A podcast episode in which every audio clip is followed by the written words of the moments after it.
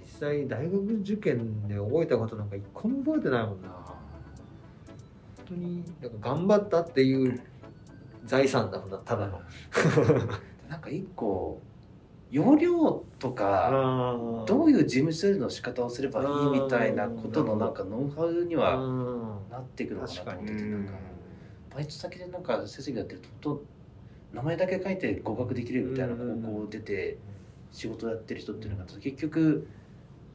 いろいろなんか資格みたいなのを取らないといけないってなって勉強はするんだけれどもなんか例えば周りの人がもういろんな勉強に手をつけて成功してる人が身近にいると、もう何年も受かってないけれどもなんか何個の資格を同時に一気に勉強するみたいなことやって結局全部失敗するみたいな だから絞ればいいのになみたいなこととかの なんか最後はやっぱりこれ大学受験とかも自分のなんか身,、身の分け前て、可能性を捨てて やれることをやるみたいな勝負になってきてるんで一回そういうことを経た方がなんかもう世の中なんて出たら自分の可能性がどれだけないかっていうことを 突きつけた中で身の丈に合ったものを整えることの連続じゃないですか。だから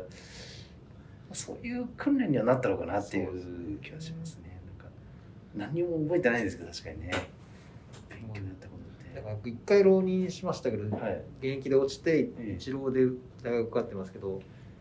その一浪したってことが結構僕の人生ではターニングポイントだと思いますね。やっぱそこまではなんだかんだうまいことやれてきててだからその大事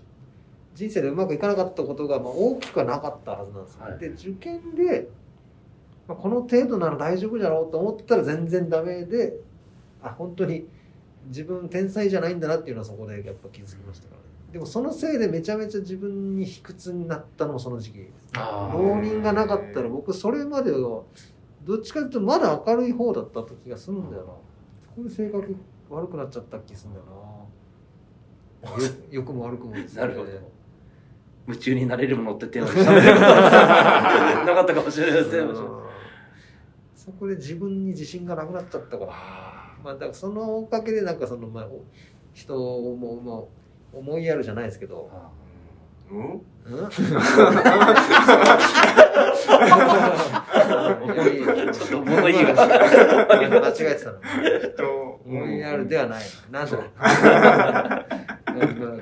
物言いが。ましたね。うん。なん。ていうかまあまあその、まあ、自信過剰ではなくなったというか、あー本当取り返しがつかないですね人生そうですねそうなん。だよな確か本当そうですななん。でこん。な人生って一瞬でも考えた瞬間いろん。なもの崩れていくかだからなるべくそれに身を蓋をして なんかひょうひょうと生きてるようなふりはしてますけどね。でも戻ったらその今の能力を持って戻ったらどうにかなるみたいなそのことを言う人いますけど、俺戻ってもどうにもならんじゃないか。ならないです。ならないです。確かに。結局今の感じに落ち着くのかなって思っちゃう。僕だってやっぱ楽器習えばよかったって中学の時から思ってますからね。中学の時に楽器習っときゃよかったなと思って小学生の時に。で高校の時にやっぱ中学でも全然まだ間に合ったなと思って。で大学になったらやっぱ高校で始めても全然間に合ったなみたいな。いやわかるな。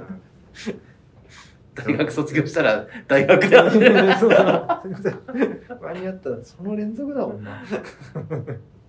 ピアノやらされてましたけどでもやっぱなんかあの時ですかねわかんないですけどその中それまで何回かその小学校からやってたんですけど、発表会はなんとなくもう乗り切ってたんですよ。ちゃんとその人前で緊張はするけど引き切るみたいなの全部できてたんですけど中3の時にそのちょうどその発表会の1ヶ月前ぐらいから母親が入院したんですよ、はいそしたらあのちゃんと俺を監視する人がいなくなっちゃって俺ちゃんと練習しなかったからあの発表会で緊張するじゃないですか。緊張したらもうな全く弾けなくなっちゃって。そのなんかそのやっぱ違う場でやるじゃないですか。でそのいつ今でもなんかそのあ今でもというかコントやる時でもたまにあるんですけど、はい。座った瞬間に違和感感じてそのそっから何にも出てこなくなるっていうことがあったんですよ、コントの時そそれコントってやってる時にそのピアノの発表会のことも思い出すんですけど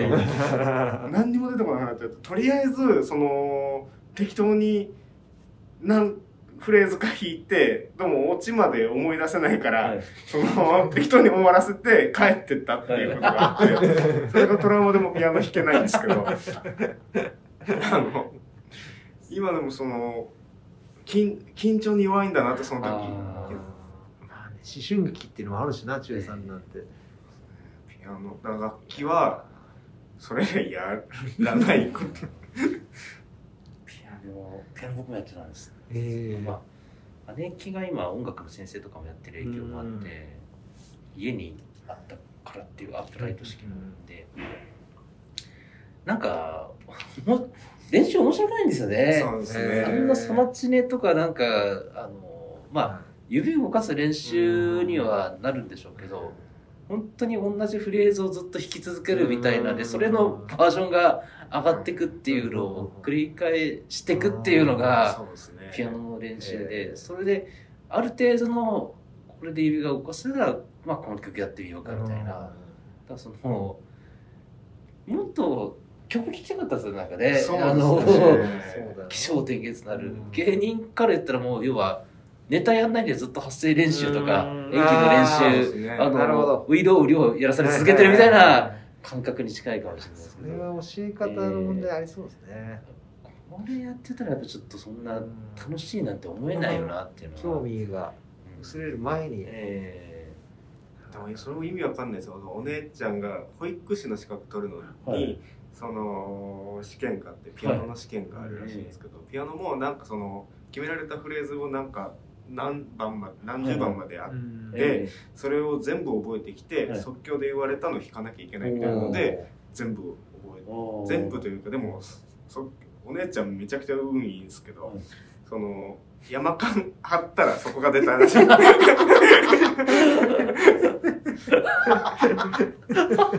もなんかずっとでも俺比べてるんですけど、はい、お姉ちゃんと。お姉ちゃん絶対その山間張ったとこ出るんですよ。俺山間張ると絶対出ないんですよ。それがあの格差になって今結局山間なんじゃないかと。いるよなでもそういう人なんか。本当にうまいこといく人。うまいことなお姉ちゃん陽気ですしね。めっちゃちゃんと。確かによなんか別に信じないけどなんか気とか気の流れとかあるのかも。しれない引き寄せの法則みたいな。やっぱ明るい人のところに幸せが来るんだなっていうことなんですかね。そうそっちですよね。だからそのだから運がいいから明るくなったのかっていう。もともと明るいから運がいいのか。なるほどな。明るくしますか？無理にはできないです 我々ですね。マザーさんのクエスチョンマークを、はい、あこれこれはねい。や嫌な話なんですよね。今明るくしろ。し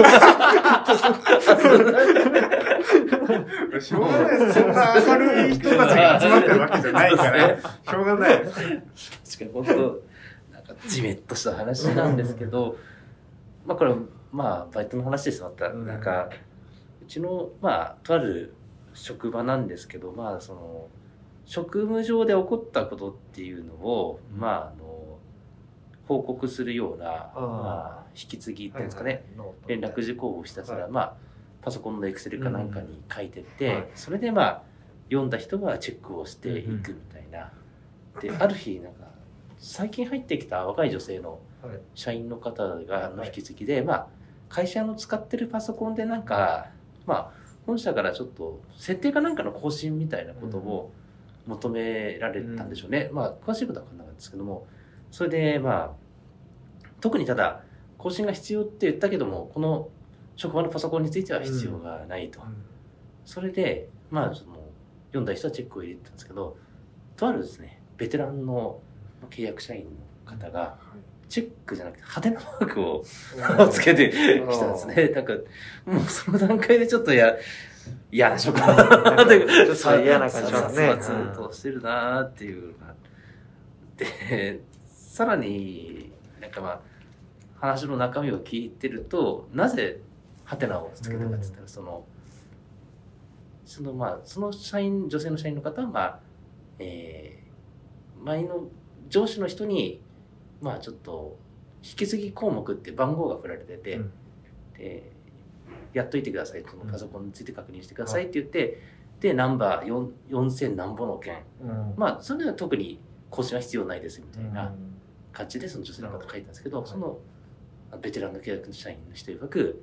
あの番号が間違ってんじゃないのかと。あね。まあそれはそれでそうなんですけどで女性の方っていうのはなかなか強気な方みたいで「あそうですか。じゃあ書いときます」っていう。でベテランはその態度が気に食わなかったから俺はハテナつけてやったんだよっていうですね。あのこのハテナ一言で終わらすことの暴力性というかそれをとこれ今日まあこのホワイトボードに書いてやっぱハテナだけあえて書いたんですよ。やっぱりなんかすごい嫌な気持ちになるんですよね。ななんだろうと思ってえー。だからまあこれ何を言いたいかって言ったらハテナだけで終わるコミュニケーションを取るのやめましょうっていうそういうのを訴えていきたいですいやね。マジでムカつきますよ、なんか本人になんかそれなりの理由があったとしてもやっぱりコミュニケーションを一気に立ってうんなんか突き放してしまう効果があはいるんだなと。なんか表情まで見えてきますもんね、そいつの。そうなんですよこね。う目見ろ、うんって眉毛上げて、うんってやってくる感じ。だから、やっぱり言葉を覚えてるわけですから、我々。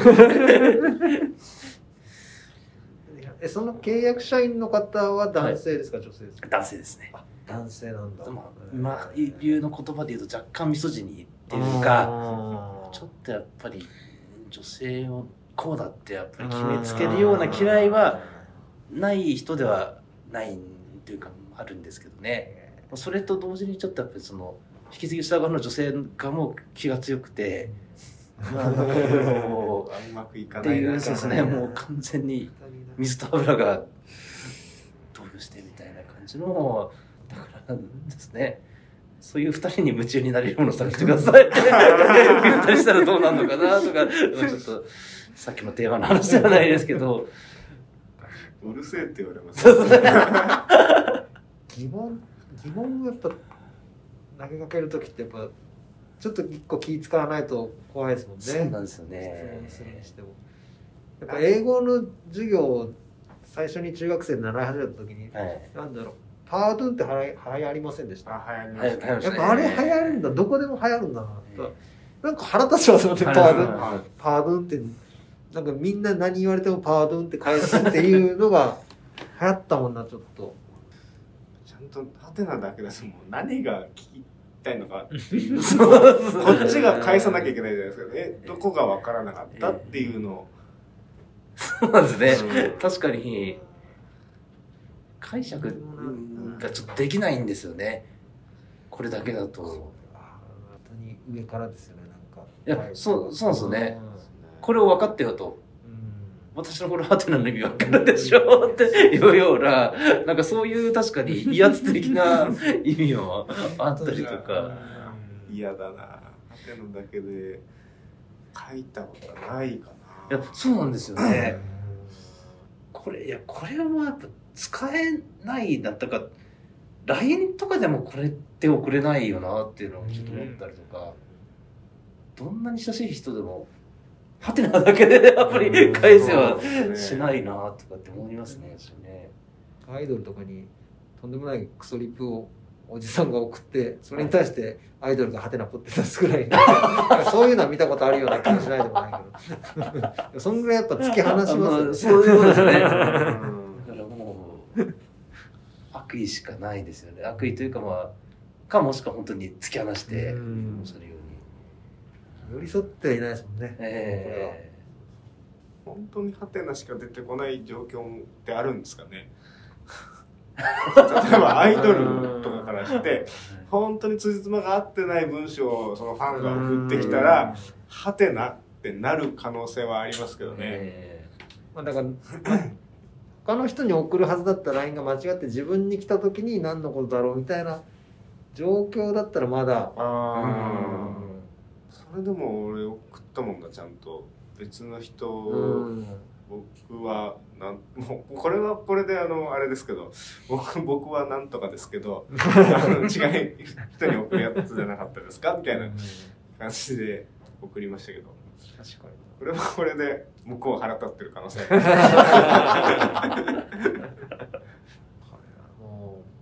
子供の喧嘩ですね。レベルは低いですね。いやもうちょっと悲しくなりましたね、バイトはレギュラーって言ったんですけど、本当こういう、こういうことかなと、その。一応、業務の中のことだから、えー、効率を絶対重視しなきゃいけないはずだけど、えー、で、何の、ただ手間が一個増えてるだけだから、そうなんですよね。えー、やっぱもう要点をまとめて書いたりしないと、えー、だし、本当に、うん、なんならもう当事者間でやり取りすれば、全部済む話が、ね、なんか全体を巻き込んで、でやっぱでも自分も分かんないですからねその言い方その汚い言い方されると汚い言い方で返してますもんねなんか。ああそうですね。あなんか本能でムカつくんでしょうねその、えー、こっちだけ綺麗な言葉使って、えー、なんか損した気分になりますよね、うん、はい。なんか本当倍返し理論で。やっぱり言いたくなっちゃいますよね